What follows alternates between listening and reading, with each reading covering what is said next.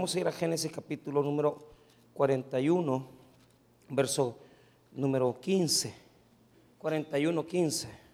Bien, 41, 15. Vamos a leer esos, esos versículos y, y no vamos a leerlo todo porque no, no es necesario, pero sí es importante que revisemos estas cosas. Eh, hoy estoy enseñando acerca de de consagrar nuestras finanzas al Señor, eh, con esa, esa, cuestión que vamos terminando el año y, y tal vez eh, las cosas económicas no, no, van bien. Yo estaba hablando hoy al mediodía con eh, el doctor Eno, que estaba hablando también con los hermanos y les decía que tenemos que hacer algo para poder bendecir las comunidades, ¿verdad? Y, y no sé cómo lo vamos a hacer, pero, pero hay mucha gente que está pasándola mal. Eh, tal vez eso para nosotros, entonces vamos a, orar y, vamos a decirle al Señor qué es lo que Él quiere que hagamos de aquí en adelante.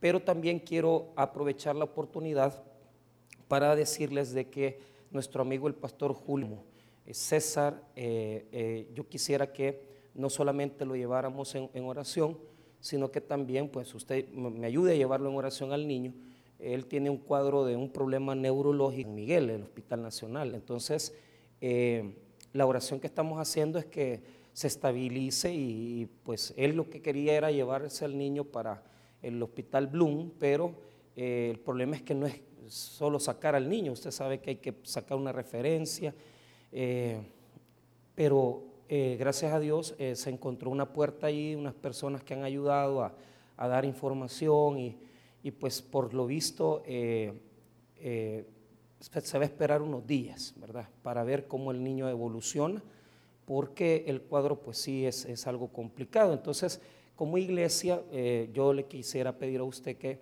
si después del servicio usted quisiera preparar una ofrenda, ¿verdad?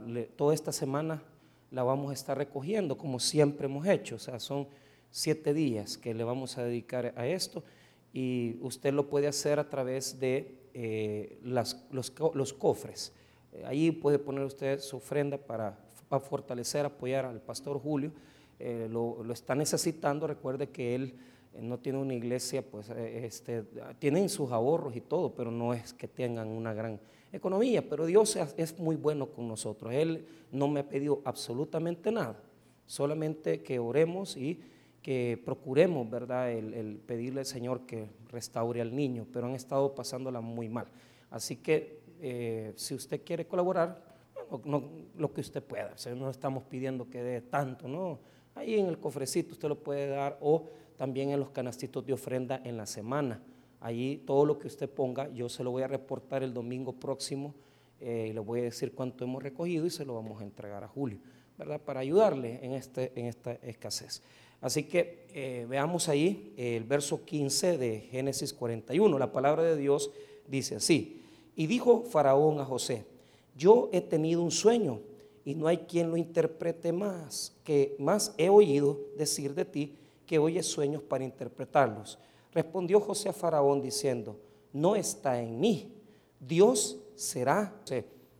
En mi sueño me parecía que estaba a la orilla del río y que del río subían siete vacas de gruesas carnes y hermosa apariencia, que pasían en el prado, y que otras siete vacas subían después de ellas, flacas y de muy feo aspecto, tan extenuadas que no he visto otras semejantes en fealdad en toda la tierra de Egipto. Vamos a orar.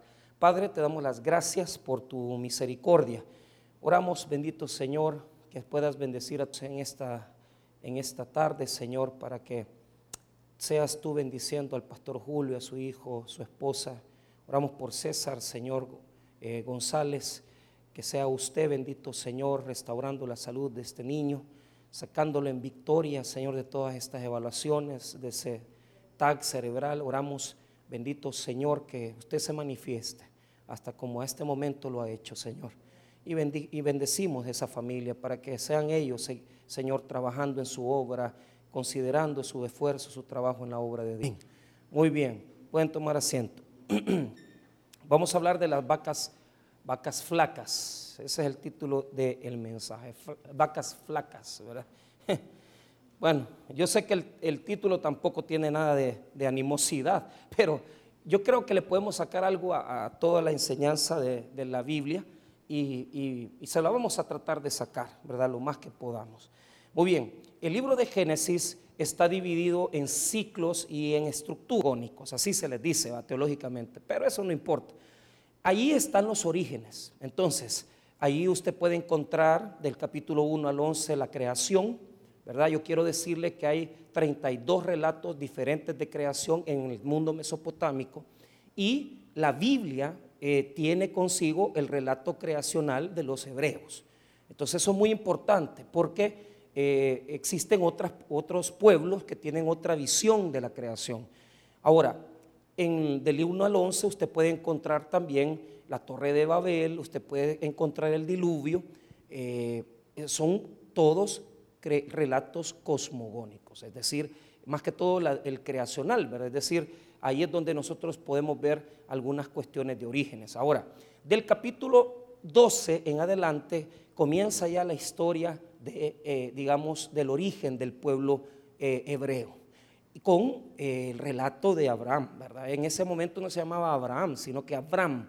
Entonces Dios comienza a mostrarnos cómo Él llama a este hombre, ¿verdad?, de una nación también este, pagana y lo llama a salir de sus raíces, de su cultura, de su familia, porque Dios le, le da una promesa que se va a extender largamente hasta el libro de, hasta el libro de Éxodo, que es donde ya, eh, eh, pues prácticamente Dios va a liberar a eh, Israel de Egipto y después de eso llegamos a Deuteronomio, donde esa gente que sale de Egipto, ¿verdad? Por 400 años que estuvieron ahí, prácticamente la primera generación muere, pero la generación de los hijos del desierto entran a la tierra prometida. Es por eso que hoy en día por el hecho de que lo que Dios promete a Abraham en el libro de Génesis no se cumple en Éxodo, ni en Levítico, ni en Números, ni en Deuteronomio, porque se cumple hasta el libro de la conquista, ¿verdad? El libro de Josué. Entonces, eh, por eso es que en este momento bueno, ya esto es algo viejo que viene desde hace unos 30 años en, Alemania. Muchos le dicen a este, ya no le dicen el, Pentateuco, sino que el Exateuco, porque las promesas de Dios se cumplen hasta la conquista, ¿verdad? Que la podemos ver ah, ahí en el libro de Josué. Muy bien, entonces, eh, en ese proceso del 12 hasta el 50 encontramos periodos de personajes y este se le llama el, digamos, el ciclo o el o la estructura o la etapa de José, ¿verdad? Eh, este pues será un descendiente más de ese, esa promesa de, de, la descendencia de Abraham, Abraham, Isaac y Jacob, ¿verdad? Uno de estos hijos será José, uno de los hijos de Jacob es José y de este personaje es de quien estamos hablando. Ahora, eh, quiero que decirles que en este periodo de, tiempo en la descendencia sucede, hermano, que eh, pasa un periodo donde estos hermanos, ¿verdad? Los hijos de Jacob no eran gente muy, muy sencilla. Entonces dice que el relato, que no me voy a meter mucho en eso, que sus hermanos le tenían un celo, porque claro, José era uno del menor eh, los hermanos mayores, ¿verdad? Hijos de otras mujeres, porque siempre cuando uno tiene pues diferentes parejas, eso de que un hijo eh, que usted ha tenido con una pareja quiera al otro hijo de la otra pareja, eso mm, bien difícil. No, no, o sea, es bien duro, es, o sea, es algo difícil, real, que bueno, aunque nos cuesta ver, a veces llevarnos con nuestros propios hermanos en sangre, imagínense los hermanastros, que yo conozco gente que se lleva muy bien ¿verdad? con ellos, pero, pero la gran mayoría no. Entonces, los hermanos de José lo venden y él pasa 13 años, diga conmigo 13 años. 11 años pasó como esclavo y dos años encarcelado. Entonces hay unos sermones bien bonitos que se llaman eh, eh, los vestidos de José, porque a través de su vestido de, de, digamos, de esclavo, de su vestimenta eh, en, la casa de Potifar, a través de su esclavitud en la, cárcel de, su, de ser prisionero, él va, él va, llevando una serie de, trajes, desde, la, desde aquella ropa, ¿verdad? Que le había confeccionado su padre de colores, ¿verdad? Una túnica preciosa que era la envidia de sus hermanos, hasta terminar, ¿verdad? Preso, ¿verdad? Y hasta el capítulo 41, que es el que estamos leyendo, que ya José va a salir de la esclavitud y va a salir de la cárcel y le van a vestir como el visir. El visir es la máxima autoridad después de Faraón en Egipto. Entonces, diga conmigo un proceso. Ay Dios, pero como que tomaron café, un proceso. Yo, créame que yo también estoy achicado, no me crean, pero por un, montón de cosas. Pero, ¿qué, es lo que, ¿qué es lo que sucede? Es el hecho de que el proceso de Dios en nuestra vida para administrar no es un proceso pequeño. ¿Por qué razón? Les explico. Eh, el mensaje más grande que Jesús tuvo es acerca del dinero. Más que del infierno y que del cielo, Jesús predicó de las consecuencias de la administración del dinero. Y cuando se refirió al dinero, Jesús dijo que solo hay dos señores, ¿verdad? las riquezas, ¿verdad? Las riquezas y Dios. Entonces, esto no es nada fácil.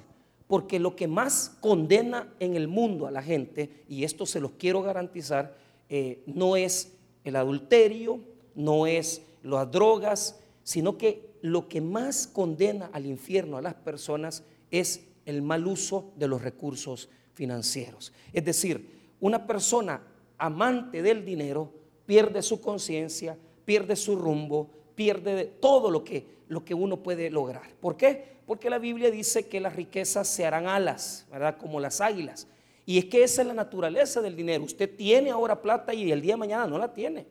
El dinero, cuando uno va a las clases de economía en las universidades, lo primero, yo, me acuerdo que a mí me dio clases un señor de apellido Lam y me decía, el dinero, decía, se hizo para circular. Y es cierto, la plata eh, eh, no, no tiene como naturaleza estar estancada, sino que la plata se ha creado para circular. Entonces, Jesús hace tremendas observaciones con respecto a la plata. ¿Por qué razón? Porque podemos terminar construyendo, ¿verdad? Eh, un, imperio terrenal y olvidarnos de lo celestial y, y olvidarnos del futuro. ¿Qué es lo que dice el Señor? Que recordemos, hermano, que todo lo que atesoramos en esta tierra se perderá. Pero si hacemos tesoros en el cielo, donde la polilla y el orín, y el orín no corrompen, en ese lugar las cuentas celestiales siempre se mantienen. ¿Por qué razón? Porque en el tiempo de Jesús los ahorros, diga conmigo los ahorros, se manejaban en dos naturalezas, en metales y en tela. Entonces, la gente que tenía ahorros manejaba metales y manejaba tela. Entonces, si tenía una tela ¿verdad? Cara, usted la guardaba, eso era un ahorro. Pero la tela suele llenarse de polilla. Y si la polilla se la come a la tela, usted pierde su ahorro. Y si el orín corrompe el metal, usted se termina quedando sin plata, sin metales, sin, sin, sin, metales preciosos en ese momento. Entonces Jesús está claramente definido que todo lo que nosotros hacemos en este mundo tiene el peligro de perderse. Pero lo que hacemos para el Señor y lo que hacemos para el reino de Dios no se pierde, sino que al contrario, se ahorra y gana intereses. Eso sí se lo quiero decir. Ok, ¿cómo es que se enriquecen los bancos? Los bancos se enriquecen por personas que tienen ahorros. Quiero decirles que las finanzas de los bancos se manejan sencillas, o sea, usted no crea que es un gran es una gran cosa, es así. Una persona tiene una abundancia, crece en su ingreso. Entonces esa persona que comienza a ganar plata no tiene donde guardar, ¿verdad? Hay personas aquí que yo sé que tienen caletas, y ahí guardan el pisto porque no confían en los bancos. Y yo se lo digo, yo, mire, yo les contaba mis, varias, veces he contado eso, que, que a la par de, mi, de la casa de mis papás, en una colonia allá en eh, San Salvador, ahí encontraron los barriles ustedes de plata, algunos barriles que habían enterrado. Y yo decía, tan cerca que tuve los barriles, decía yo, ¿por qué no los fui a hallar yo? Entonces, entonces los tesoros, oiga, los tesoros se enterraban, diga conmigo, se enterraban. ¿Por qué? En el tiempo de Jesús también se enterraban. ¿No se acuerdan ustedes de la parábola en Mateo 13 de aquel hombre que encontró en un terreno un, tesoro? ¿Ah? Eso es viejo, hermano, no crea. Si aquí hay gente que entierra plata, yo estoy seguro que sí. ¿Por qué? Por la codicia, la avaricia. Y no decían pues que habían guardado un montón de colones y que, y que tenían guardado el dinero de los secuestros, y que no sé qué, y que estaban esperando que los colones volvieran para volverlos a sacar. ¿Cómo no? ¿Y que va a volver los colones? Hoy Bitcoin, papá, aquí no andemos hablando de otra cosa. Entonces, no, no le gusta el Bitcoin. Yo tengo un amigo que hace eso, que promueve el Bitcoin.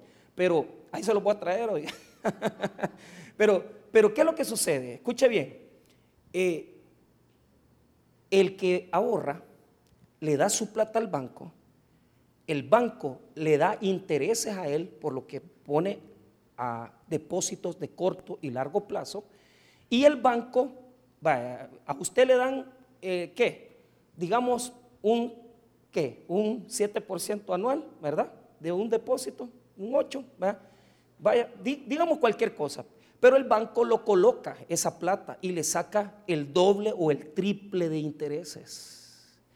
Entonces la sociedad está dividida entre los que le dan a los bancos la plata para que se lo trabaje y los que no tenemos esa plata, sino que vivimos para ver cómo subsistimos. ¿verdad? Entonces, por eso es que hay, eh, hay muchos hermanos aquí que trabajan en el sistema bancario. Y cuando yo les pregunto a mis hermanas que trabajan en el banco, ¿cuánto es su meta? No, hombre, hermano, colocan 50 mil dólares mensuales. O sea, capital, semilla, ¿verdad? Para, un, para una cuestión de inversión. Pero ¿qué es lo que sucede? El problema es que la gente no presta para invertir en un negocio, presta para gastárselo. Y mucha gente, ¿verdad? Va a prestar 12 mil pesos y en lugar de invertirlos, se los come, hermano. Se los come. Ay, me voy a ir a un viaje a Europa. No, hombre, ¿qué le pasa? O sea, invierta la plata. Por eso es que esta gente tiene dinero. Porque han sabido entender que cuando uno invierte en un negocio, uno trae réditos y utilidades a su negocio. Pero la gente no entiende el sistema y lo que hace es, se va a topar una tarjeta y otra tarjeta. Y mire, yo tengo amigos que tienen cuatro o cinco tarjetas de todos los bancos, tienen de todos los colores. Y, tengo amigos que las tienen topadas todas usted. Topadas las tarjetas. Pobrecitos, hermanos. Sí, están pagando de intereses casi, hermano, casi el 40% anual. Qué terrible, hermano. Imagínese, divida 40% entre, los, entre dos. Imagínese cuántos intereses va. Ya me voy a hacer prestamista mejor otra vez para, para volver a la prosperidad. Entonces, mire qué terrible. Es así el dinero. Entonces, no podemos, no podemos poner nuestra confianza en un sistema que no es de Dios.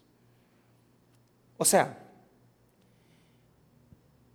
lo que el Señor quiere es que nosotros podamos vivir una vida, primero, utilizando bien los recursos que Él nos da, porque benditos aquellos que, que ahorran, que no se andan enjaranando, que no andan con tres mujeres y que no les alcanza para pagar con el sueldo. Eh, benditos aquellos ¿va? Que, que, administran bien. Pero qué triste aquellos cristianos que le deben a todo mundo, hermano, y le deben y no les pagan, y no les pagamos. Y qué triste aquellos, peor, que somos morosos. Y, que, y que nos pasan hablando de cuándo va a pagar. ¿va? Y, ay, ay, mañana, y no llega mañana, y le siguen hablando, y le llaman a las 4 de la tarde, le llaman a las 3, y hoy los cobradores hasta le dejan aviso, porque usted es moroso, y entonces como son pícaros los cobradores, entonces usted no está en la casa, se la dejan al vecino usted.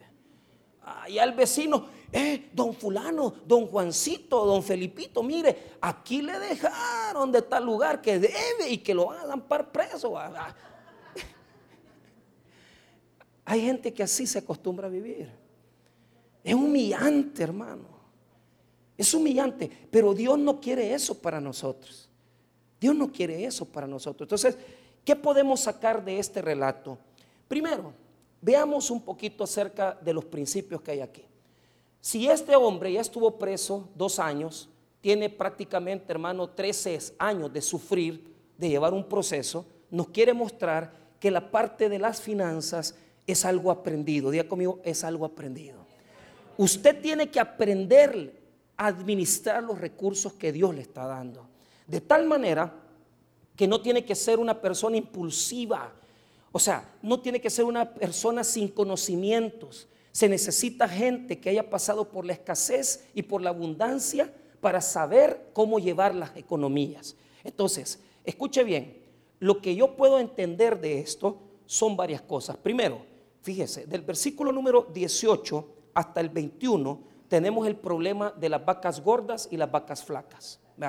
Del versículo 22 hasta el 24 está eh, la enseñanza del trigo, ¿verdad? Que también es la misma condición, o sea, las, digamos, las espigas, ¿verdad? Eh, marchitas se comen aquellas que están también bien nutridas, ya las vamos a ver. Y en el verso 25 hasta el 29, hasta el 32, perdón, está la interpretación del sueño.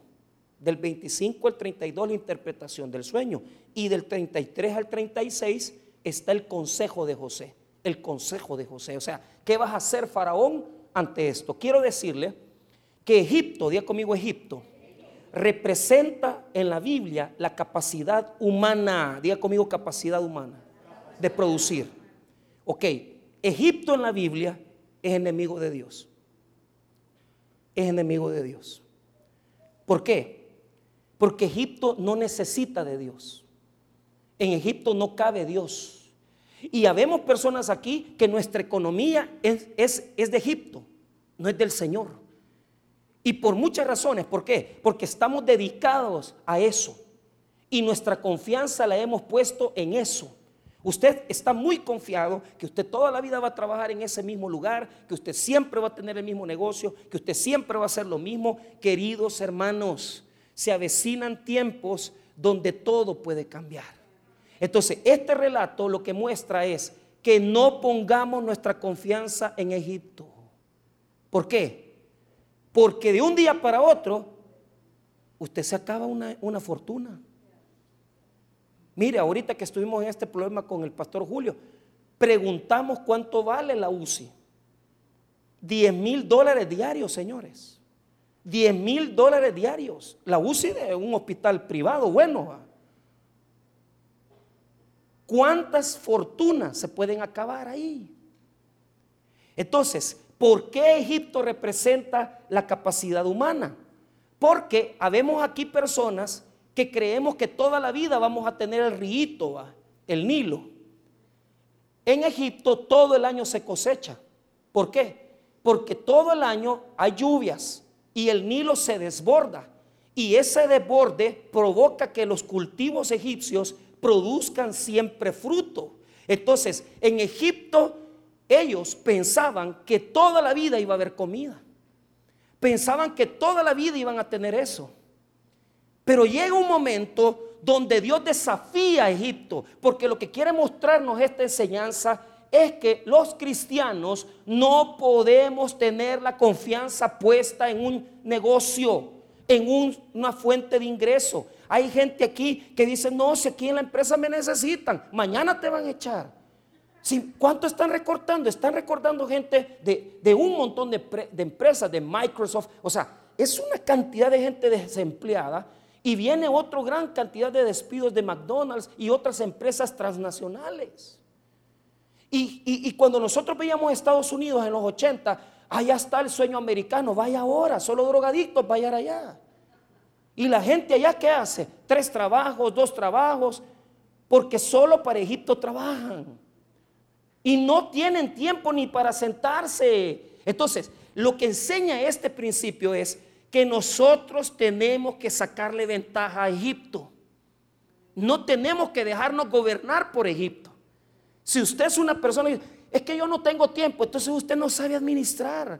Usted no sabe administrar. Usted todavía ha puesto su confianza en sus cosas, hombre. Seamos honestos.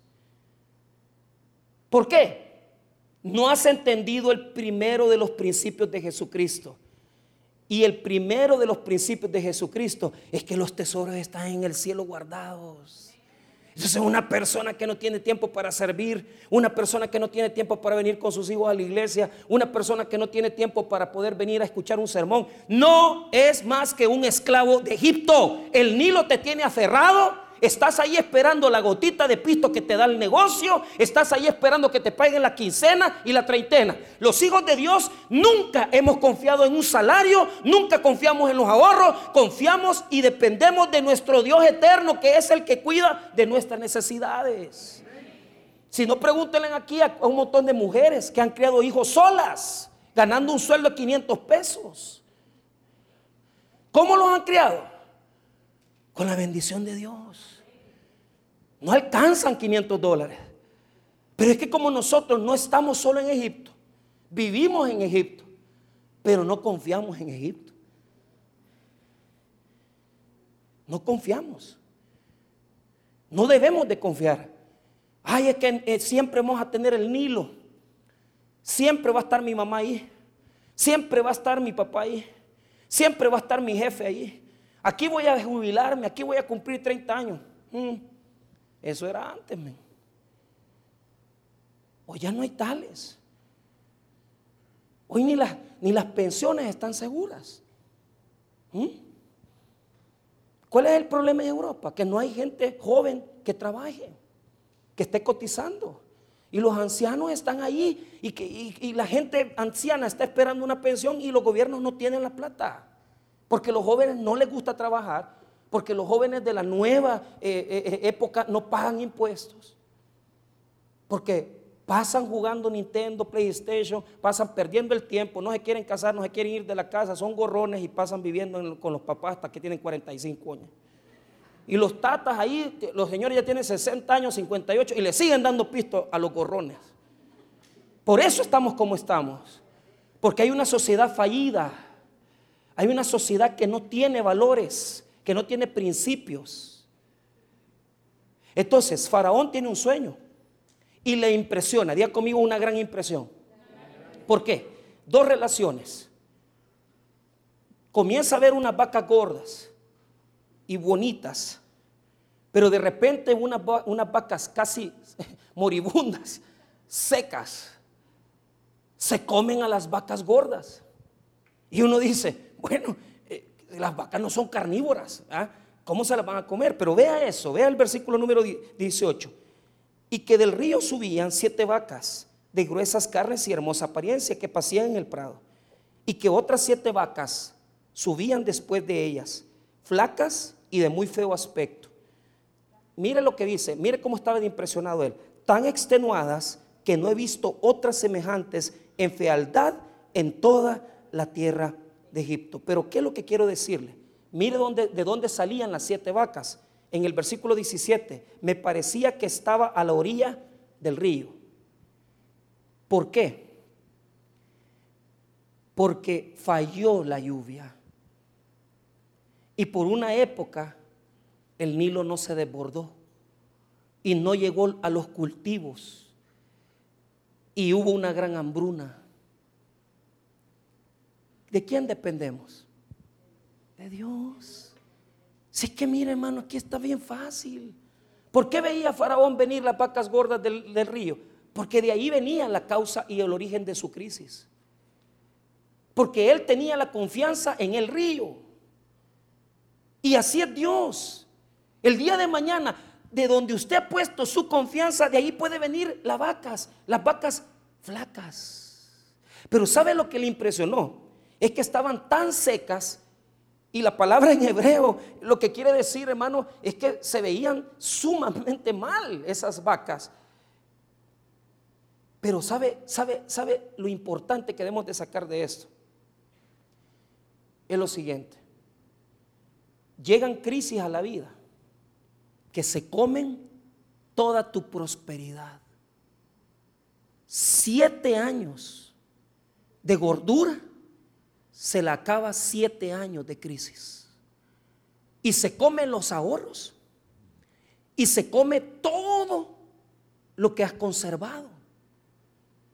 Entonces cuando, cuando José le interpreta el sueño, es bien interesante porque le dice, mira, dos veces soñaste, primero con las vacas y después tuviste un sueño con las espigas.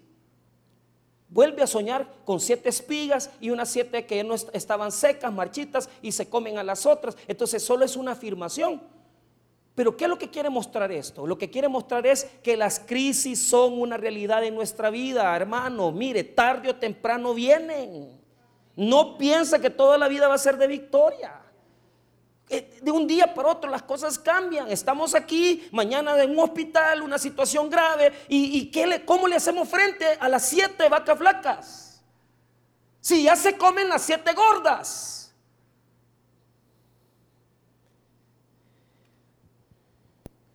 Pero aquí está la cuestión. Nosotros podemos sacarle ventaja a las siete vacas gordas. A las siete vacas gordas se le pueden sacar ventaja. Vea lo que dice más abajo ya en la interpretación del sueño. En la interpretación comienza del 25 hasta el 32. Pero vea, quiero que note lo que dice José con respecto a la interpretación del sueño. En el verso 26, las siete vacas hermosas, siete años son. Y mire, y las espigas hermosas son siete años. El sueño es uno mismo. Ahí, ahí, este versículo, este versículo es importante. Porque la crisis la determina lo que hacemos con las bendiciones de Dios. Si usted cuando tuvo sus hijos jóvenes, cuando usted estaba joven y sus hijos no los aprovechó, van a llegar los siete años de vacas flacas, donde usted va a ser un anciano. Y usted sabe, sabe lo más duro de llegar a la vejez. la psicología del adulto mayor es esta. Yo quiero ser independiente, no quiero ser carga de nadie. Eh, todos vamos a llegar a eso. Yo, yo, quiero ser independiente, quiero caminar, no quiero que nadie me ande cargando, pero ¿sabes cuál es el problema? Es mentira, vamos a llegar a las siete vacas. Vamos a tener que usar una andadera, vamos a tener que necesitar que alguien nos levante. Y la pregunta es, ¿qué hiciste en los siete años de prosperidad? Te los comiste, porque en lugar de ahorrar, en lugar de guardar momentos felices, risas con tus hijos, en lugar de guardar de atesorar recuerdos. Estabas metido en tu negocio, estabas metido en tu, en tu trabajo, estabas metida con otra pareja, estabas metido con otra mujer y dejaste a tus hijos. Y las siete vacas flacas vienen donde no te vas a poder valer. ¿Y qué es lo que sucede? Es algo interesante porque cuando las vacas flacas se comen a las gordas, las flacas no engordan, fíjense. ¿Y sabe por qué? Porque no se puede recuperar el tiempo perdido. No se puede tratar de hacer un arreglo cuando ya usted ha perdido su tiempo, su dinero, su recurso y usted quiere en el hospital arreglar las cuentas. Usted no puede hacer nada. Es una crisis que aunque se come las vacas gordas, no engordan las vacas flacas.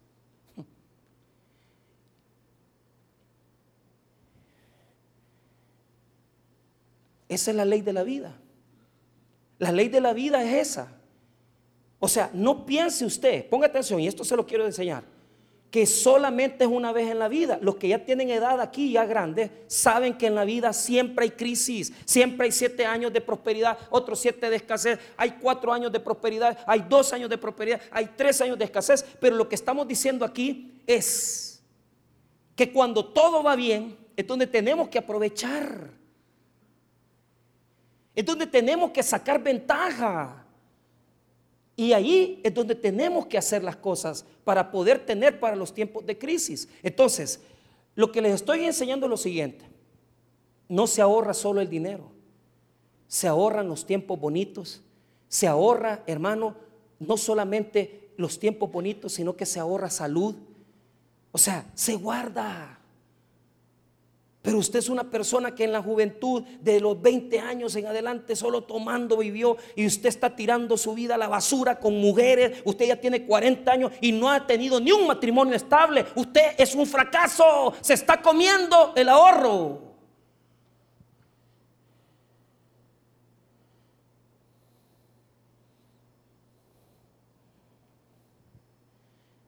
Y es bien duro. Porque no engordas. No las vas a engordar. No vas a venir cuando ya estás, cuando estás ya enfermo. Algo se dice porque dice, perdóname hijo, arregla. No, no, no, no, es que no pasaste. No estuviste ahí cuando tenías 12 años, el niño lo dejaste, no lo, no lo criaste. Y ahora, ¿cómo retrocedes el tiempo?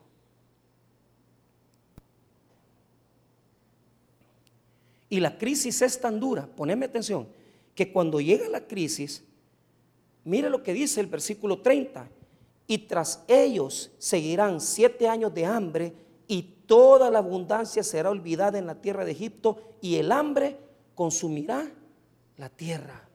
Y mire lo que dice el 31, y aquella abundancia no se echará de ver a causa del hambre siguiente, la cual será gravísima. Ni se van a acordar de los tiempos buenos porque la crisis va a ser tan dura que ni se van a acordar que tuvieron. Entonces, lo que quiero mostrarles es estos principios y se los voy a mostrar ahorita.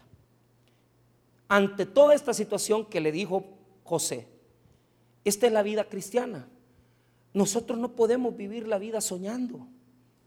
En la vida hay que tomar decisiones, en la vida hay que actuar. En la vida usted no va a pasar soñando. José pudo haber, haber llegado y haberle dicho a Faraón, Señor, he tenido este sueño y Faraón quedarse ahí sin hacer nada. Y, y José se pudo haber quedado solo con eso. Pero ¿sabe qué? En la misma condición que le estaba declarando la interpretación del sueño, José tomó la decisión de decirle a Faraón, toma una decisión, arregla las cosas ya.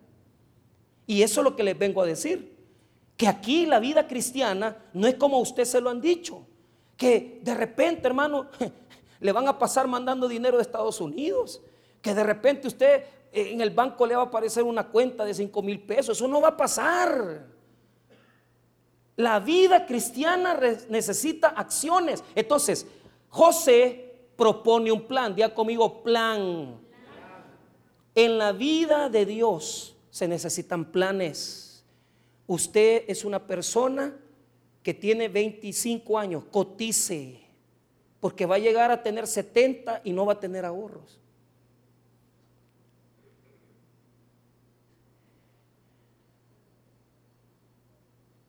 Planifique. Le digo, esto es algo que nos lleva a todos fácil, porque no lo hacemos. ¿Qué hace José? Dice, ok, faraón, aquí viene Dios. Porque él desde el principio le dijo, no te puedo dar un consejo porque este consejo no es mío, es de Dios. El consejo es de Dios. Diga conmigo, el consejo es de Dios. Ahí le comienza a decir a Faraón estos principios. Primero, primera enseñanza. Mire el versículo 33. Por tanto, provéase ahora Faraón de un varón prudente y sabio y póngalo sobre la tierra de Egipto. Se necesita inteligencia para estos tiempos.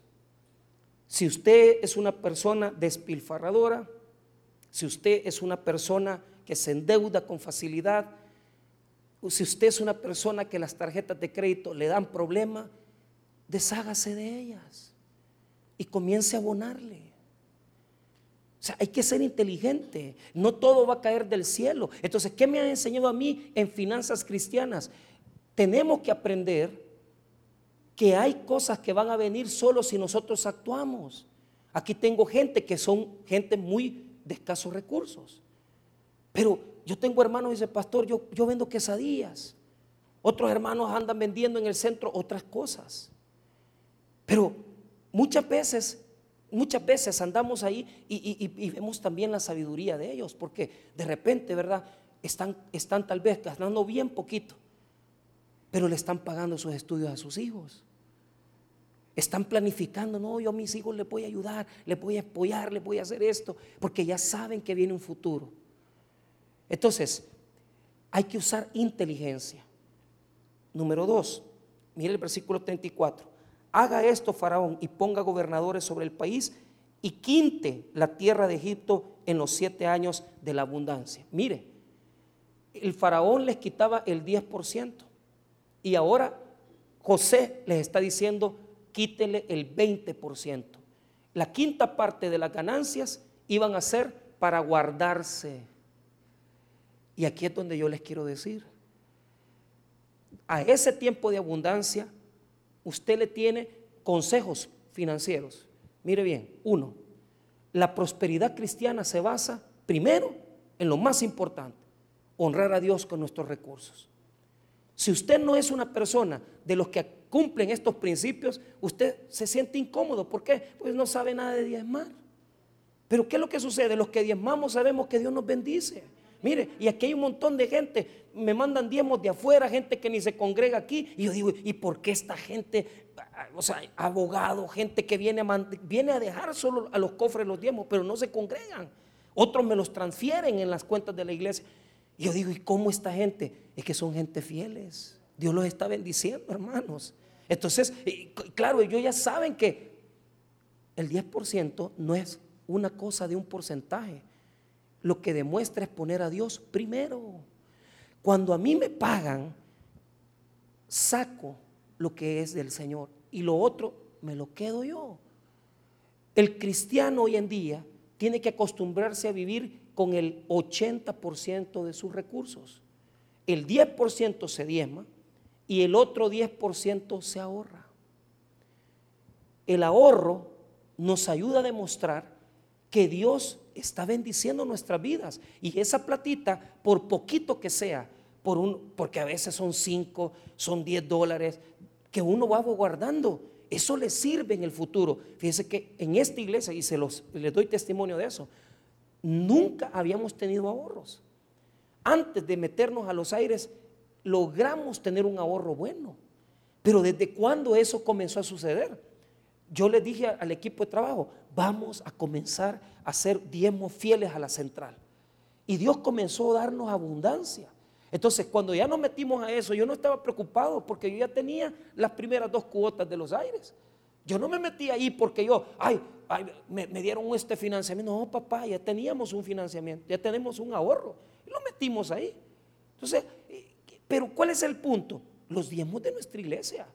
Ahora, los que saben y cuentan las ofrendas aquí, saben que yo diezmo también. O sea, yo no soy una persona que le estoy viniendo a decir esto porque yo, eh, yo le estoy dando el consejo sin yo vivirlo. No, señores, si usted aparta su diezmo al Señor, Dios lo va a bendecir. ¿Sabe qué es lo que no he logrado? Ahorrar yo en mi vida personal. No tengo ahorros financieros. Estoy luchando por lograr, pero no lo puedo lograr. Y entonces me he hecho todas las enseñanzas de los pastores grandes y dice que sí se puede, ¿verdad? Pero no lo he logrado. Ahora, les confieso algo. No tengo ahorros materiales, pero tengo grandes ahorros espirituales. ¿Sabe por qué? Y yo se lo decía a una iglesia donde fui a predicar el viernes, en Soyapango. Casi mil personas habían ahí. Para la gloria del Señor, en los últimos 25 años, hermano, yo no sé qué es un hospital, no sé qué es eso. Yo, Dios me tiene cuidado, bendecido. Mis hijas, hermano, ¿ah? que, o sea, toda la vida han, han, sido bendecidas, su ropita, sus cosas, los hermanos se las regalan. O sea, yo no soy, no soy, yo, a mí no me da vergüenza decirle, que todo lo que usted ve aquí, ¿verdad? A excepción de mi pellejo y yo, que no, esto, esto es mío, todo, todo es bendición de Dios, me lo han los hermanos me lo siembran, hermano. Mis papás cuando cumplo años, y yo ya sé que en el año dos trajes compro. ¿Por qué? Porque son los de mis regalos de cumpleaños. Pero, pero yo sé vivir de la bendición. Ya sé que es que, que, que vos no tengas ni cinco y que Dios venga y te dice, mira, aquí está una bendición, te quiero, te quiero bendecir. Y ya Dios me manda una provisión, un milagro, algo que Él quiere darnos. Pero eso en mi vida, por ejemplo, antes yo me asustaba cuando me decía un pastor, mire, me acaban de regalar un carro. A mí, a mí, una vez me regalaron un carro. Pero antes yo decía, ¿y será verdad eso? Se lo regalan. Vino el pastor Marquina de allá de, Puerto Parada. Pastor, me acaban de regalar un carro. Ah, vaya, le digo, no, si Adonis de ahí, de Suchitoto, un carro nuevo le regalaron. Nuevecito, un hermano de la iglesia, mire pastor, yo me siento achicado que usted ande en bus, le voy a regalar un carro, lo llevó al Excel, le sacó un Hilux de esos bajitos de cuatro puertas y le lo puso a su nombre. Si eso no, ¿por qué? ¿Cuántos años ha trabajado? ¿Cuántos años ha trabajado? ¿Cuántos años ha servido? ¿Cuántos años hemos dejado en el ministerio? Nosotros no tenemos vacaciones. Usted no va a ver que el pastor Michael va a dar 15 días en Estados Unidos. Ya quisiera yo, hermano. ¿Ah? ¿Por qué? Porque el Señor es el mejor patrón de todo. Mire cómo nos tiene bendecidos, prosperados. Usted tiene sus hijos estudiando, sus hijos salen adelante, no le dan problemas, no le dan guerra. Ya hasta me estoy acostumbrando que los hijos de mis hermanos aquí, ya graduados, ya son profesionales, pastores. Mire, mi hija acaba de recibir un título de licenciada y que mi hijo en esto y todo. Y ya venimos otra tandada más de, de profesionales. Ya estamos calculando para las grandes comidas que nos vamos a dar. ¿verdad? Porque, porque ya eso, hermano, ¿sabe por qué? Porque Dios prospera y bendice. No todo es dinero en la vida, pero si usted le sirve al Señor, si usted le dedica tiempo a estas cosas y usted ahorra en el cielo, cuando vengan los tiempos de las vacas flacas, usted va a tener una provisión de Dios. Y le doy ese testimonio porque aquí hay un pastor, unos hermanos servidores de la iglesia. Nombre, la hija pasó una gran crisis y ese testimonio lo dieron públicamente en la central. Y la chica pasó, ¿verdad? Y se necesitaban, hermano, casi 40 mil pesos para la operación en un hospital privado. Y para la gloria y honra del Señor, todo ese dinero se lo dio el Señor a, a este pastor. Y logró sacar a su hija adelante, hermanos. La iglesia pequeña, no cree usted que tienen dinero, el montón. No, trabajadores, servidores de Dios. Pero a veces uno piensa que el venir aquí en la tarde, como que no pagara, ¿va? como que ir al evangelismo no pagara, como que venir y dar clases de escuela bíblica no pagara. Hermano, esos son intereses espirituales. Cuando usted esté ya en sus años que necesite esa bendición, Dios se la va a pagar. ¿Cómo? Con salud, con bendición. Dios es fiel. Yo aquí tengo hermanas que están bien indemnizadas. Ahí, como la gente dice, la pensión, ¿verdad? Claro, pero la pensión de Dios hay que admirarla también. Porque mire cómo hermanos de esta iglesia tienen ya 70, 78 años y ahí andan. Aquí anda el hermano Miguel, el hermano Agustín en aquel día Agustín me decía, pastor, ya la gente no quiere meter al carro conmigo. Ah, ¿Y por qué? Es que dicen que no veo. Si es que no ve, pues si ochenta y pico de años tiene. Pero, pero ahí anda. Y usted lo ve. Y, y mire, hermano Agustín, ¿y cuántos años tiene? Le digo, no, ochenta y pico, Dios guarda, hermano. Pero ¿desde cuándo anda Agustín en las iglesias y le dicen allá que vaya allá, allá va? Si van allá a San Martín, allá va San Martín. Y a las siete aquí está. Así somos. Esa es la bendición que yo quiero para mi vida. No solo dinero, hermanos. Cuando usted está sano, cuando usted tiene prosperidad, sírvale al Señor. Involúquese en las cosas de Dios, porque ese es lo que Dios paga grandemente, remuneradamente. Mire, la gente dice, pastor, aquí hay, hermanos que van a Estados Unidos, mis hijos me mandan a traer, pastor. Ah, pero usted lo ve, ahí vienen a la iglesia, sirven en los ministerios, van a las comunidades y uno dice, qué bueno como Dios bendice, ¿verdad? Porque no solamente la pensión es la que da el gobierno, la pensión la da el Señor, con buenos hijos, con hijos que dicen, mire papá, usted quiere venir a Estados Unidos, aquí le mando 1.500 pesos del pasaje. Uy, mire mamá, fíjese que la veo ahí que necesita un tratamiento dental, tome mamá 3.000 bolas. Ah, si Dios bendice, hermano, Dios bendice. ¿Cuál es el problema? Pues Nosotros vivimos de la bendición de Dios. ¿Pero por qué? Porque cuando estamos en las vacas gordas, invertimos en la obra, sembramos en la obra, trabajamos en la obra, dedicamos tiempo a la obra. Y si usted es una persona que solamente se ha dedicado a lo material, yo quiero decirle, dedíquele tiempo a lo espiritual, porque esto es lo único que usted se va a llevar después que usted se muera, hermano. Después de que usted fallezca, solo lo espiritual se va a llevar. Lo material se queda. Pero lo que ha hecho en la obra de Dios se queda en los cielos, hermano. Y eso Dios se lo va a remunerar grandemente. Entonces José le dice, primero, primero sobre todas las cosas, pone una persona inteligente. Segundo, guarda el 20%, el quinto. Y mire, mire lo que pasó. Mire lo que sucedió. Viene Faraón y dice, como no tengo a nadie a quien poner más sabio que vos, a vos te voy a poner. Es que ese, ese, ese es el cristianismo. Nosotros no tenemos el montón de pistos, pero ¿sabe qué? Los cristianos tenemos que enseñarle al mundo que nosotros vivimos diferentes, hermanos. Y yo me agrado cuando usted viene, me comienzo a ver carros nuevos en el, en el parqueo. Yo digo, hermano, lo felicito, hermana, la felicito Veo yo gente que comienza a prosperar, veo yo gente que comienza a comprar sus cositas y comienzo a preguntar por los hermanos, no están, andan en Estados Unidos, vaya.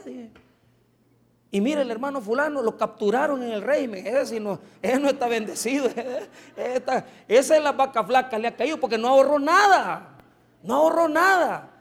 Pero ¿qué sucede? Yo me enorgullezco, hermano, porque va, yo llego y digo, no hombre, es que Dios bendice, va, como Dios prospera cómo Dios es misericordioso con nosotros. Y todavía falta mucho más que vivir. Y aunque los tiempos son malos, Dios no nos va a dejar en escasez. Le doy nada más esto, este, esta cuestión. Fíjese que José, cuando ya vino el tiempo de escasez, día conmigo se quedó con todo. Porque fue, o sea, le pusieron coco y dice, no vamos a ahorrar, vamos a guardar esto en esto y cuando venga lo más duro, lo vamos a ir sacando. Así es Dios. Así es Dios, hermano. Cuando usted está en abundancia, en salud, en que tiene tiempo, haga las cosas para Dios. Para que Dios le bendiga a usted. ¿Y qué pasa? Cuando ya estaban en necesidad todos los pueblos, todos buscaron a Egipto. Pero la verdadera bendición de Egipto no era Egipto en sí, sino que José era el que había llevado la bendición a esa nación por el plan que tenía de haber guardado en el tiempo de la prosperidad. Y se quedaron con todo. Ve ahí para cerrar. Con esto cerramos en el 47, capítulo 47. Mire, cuando ya fue hora de, de venir y comenzar a darle a los pueblos lo que necesitaban, fue terrible. Porque cuando fue la escasez bien dura, solo José tenía los recursos. En el 47, versículo número 14. Mire, y recogió José todo el dinero que había en la tierra de Egipto, en la tierra de Canaán, por los alimentos que él compraba. Y metió José el dinero en casa de Faraón. Mire, los cristianos, hermanos, no andamos el montón de billetes, pero tenemos. Aquí hay un montón de señoras. Aquí en la caja fuerte. Pase la tarjeta. Y cuando ya no tengan dinero, cuando ya, porque hoy ya no van a meter el chip. ¿ah? a ver qué van a hacer, no, no van a poder meter nada aquí. Pero, pero, pero allá andan billetes la señora y tienen billetes. Y me vienen, cuando viene Navidad, pastor, aquí le dejo la bendición, 20 pesos. Claro que yo las he visto de lejos, que de aquí lo han sacado. Bendecidas. Dos, mire, les quitó el dinero en el versículo 14, versículo número 16, les quitó el ganado, hermano. Mire, y José dijo, dad vuestros ganados y yo os daré por vuestros ganados si se ha acabado el dinero. Primero le quitó el pisto, después el ganado, hermanos. Mire que nosotros, como hijos de Dios, no tenemos, ¿verdad? Tampoco grandes, tal vez cosas que lujosas, pero las vivimos bien. El mismo reloj de mil pesos que da la hora, un casio de 15 pesos, bueno, da la hora. El mismo carro, tal vez que usted no tiene un carro último modelo, pero su carro está chulo, nítido, y lo anda bien lavadito y todo, y es suyo, no lo debe. otro lo debemos, ahí estamos pagándole a don Poma. Entonces, vive bien, tranquilo. Se ve la bendición de Dios. Y tercero, en el versículo 23, mire, les terminó quitando la tierra. mire, en el 23, y José dijo al pueblo de aquí, os he comprado hoy a vosotros y a vuestra tierra para Faraón, ved aquí semilla y sembráis y sembraréis la tierra. Les quitó la tierra, hermano, y se hizo dueño de la tierra de Egipto. Mire, tal vez no tenemos casa propia, pero vivimos tranquilos. Y algunos ya tienen casa propia y tienen su lote. Pastor, aquí estoy pidiendo un crédito para con hábitat y me van a construir una casita. Qué bueno, hermano, qué bueno. ¿Sabe por qué? Dios bendice, hombre. No tenemos grandes cosas. Pero lo que nos demuestra este relato es que las crisis vienen. Pero cuando usted le ha servido a Dios, cuando usted ha sido procesado, usted no tiene que preocuparse. Porque usted no depende de la bendición del mundo usted depende de la bendición que Dios le da a sus hijos. No tenga problema ni preocupación, porque dependemos totalmente del Señor. Vamos a orar, hermanos.